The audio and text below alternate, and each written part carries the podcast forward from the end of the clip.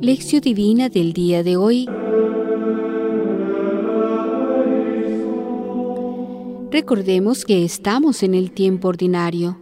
El Evangelio de hoy es del evangelista San Lucas, capítulo séptimo, versículos del 31 al 35.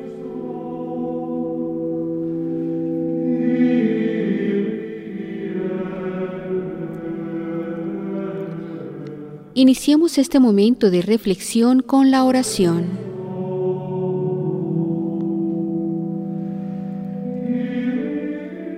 Oh Dios, Creador y Dueño de todas las cosas, míranos, y para que sintamos el efecto de tu amor, concédenos servirte de todo corazón.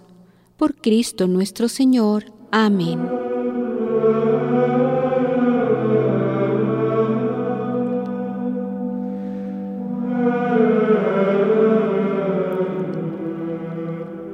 Lectura del Santo Evangelio según San Lucas.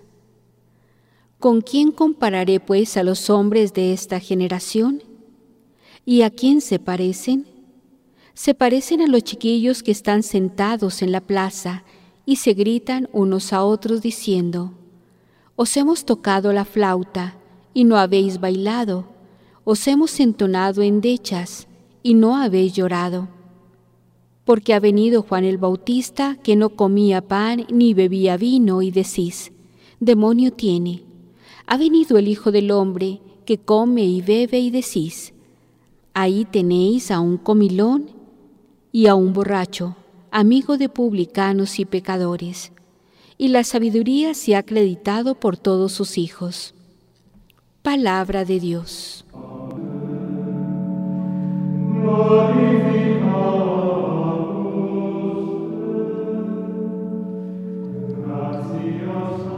Reflexionemos.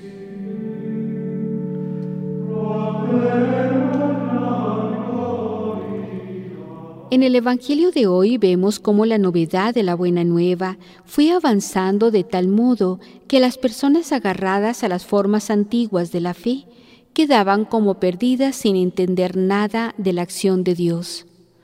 Para esconder su falta de apertura y de comprensión, ellas se defendían y buscaban pretextos infantiles para justificar su actitud de no aceptación. Jesús reacciona con una parábola para denunciar la incoherencia de sus adversarios. Os parecéis a niños que no saben lo que quieren.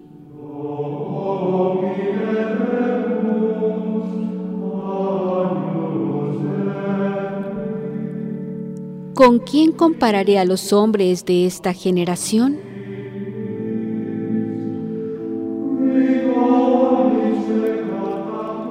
A Jesús le parece extraña la reacción de la gente y dice, ¿con quién compararé pues a los hombres de esta generación? ¿Y a quién se parecen? Cuando una cosa es evidente y las personas, o por su ignorancia o por su mala voluntad, no quieren darse cuenta o no se dan cuenta, es bueno encontrar comparaciones que hablan por sí solas.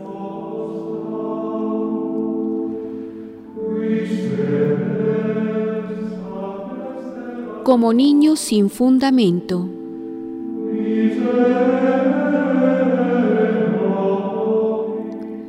La comparación que Jesús encuentra es esta. Vosotros os parecéis a los chiquillos que están sentados en la plaza y se gritan unos a otros diciendo, en el mundo entero hay niños mimados y que tienen la misma reacción.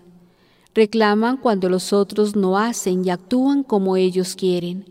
El motivo de la queja de Jesús es la manera arbitraria con que en el pasado reaccionaron ante Juan el Bautista y ahora en el presente ante el mismo Jesús.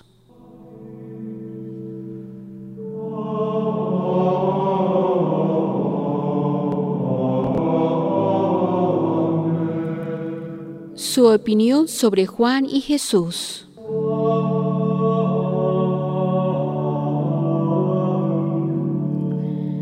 Porque ha venido Juan el Bautista, que no comía pan ni bebía vino, y decís, demonio tiene. Ha venido el Hijo del Hombre que come y bebe, y decís, ahí tenéis un comilón y un borracho, amigo de publicanos y pecadores. Jesús fue discípulo de Juan Bautista. Creían en él y se hizo bautizar por él. Fue cuando el bautismo que él tuvo la revelación del Padre respecto de su misión como Mesías siervo. Al mismo tiempo Jesús resalta la diferencia entre él mismo y Juan. Juan era más severo, más ascético, ni comía ni bebía. Quedaba en el desierto y amenazaba a la gente con el castigo del juicio final. Por esto decían que tenía un demonio, que estaba poseído. Jesús era más acogedor, comía y bebía como todo el mundo, andaba por los poblados y entraba en la casa de la gente, acogía a las prostitutas y a los recaudadores de impuestos. Por eso decían que era comilón y que se emborrachaba. A pesar de generalizar al hablar de los hombres de esta generación, probablemente Jesús tiene en mente la opinión de las autoridades religiosas que no creían en él.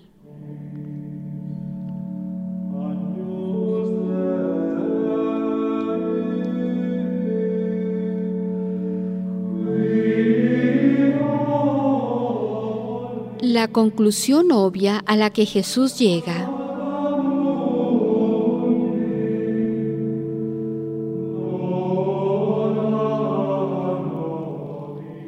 Y Jesús termina sacando la conclusión, y la sabiduría se ha acreditado por todos sus hijos. La falta de seriedad y de coherencia aparece claramente en la opinión que emiten sobre Jesús y Juan. La mala voluntad es tan evidente que no necesitaba de prueba. Esto hace recordar la respuesta de Job a sus amigos que pretendían ser sabios. ¿quién podría obligaros a guardar silencio? Esto sería el único acto sabio de vosotros.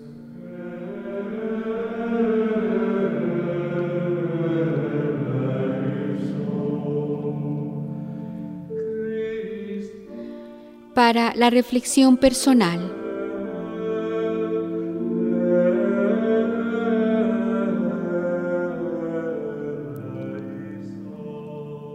Cuando emito una opinión sobre los otros, ¿soy como los fariseos y los escribas que opinaban sobre Juan y Jesús? Ellos apenas expresaban sus ideas preconcebidas y nada informaban sobre las personas que eran juzgados por ellos.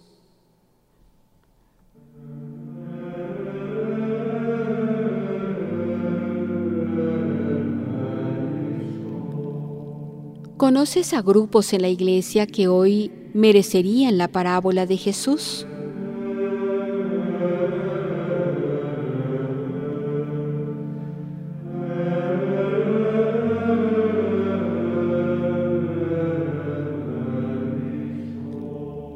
Concluyamos este momento de reflexión con la oración.